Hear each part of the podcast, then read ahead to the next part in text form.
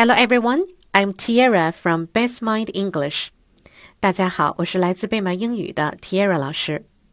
今天呢，我们讲的故事是 Going to the library，去图书馆。The library is a great place to visit for help with schoolwork and for fun.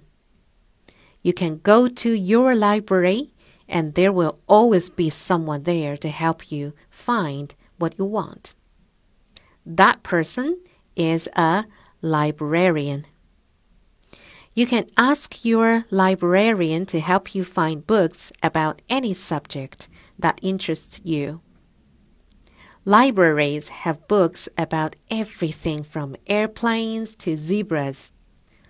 If you like to read fiction, your librarian can suggest adventure books, fantasy books, and much more. If you are having a hard time finding an answer to a question, ask your librarian to help you find the answer.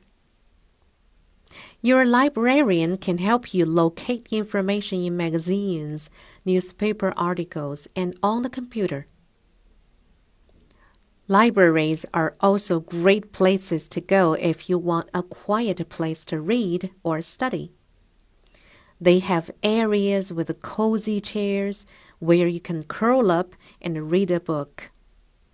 They also have tables and chairs where you can work on school reports. Don't forget to visit your library. And remember to thank your librarian for their help. Word list Fiction F I C T I O N Fiction Fiction means stories that are not true.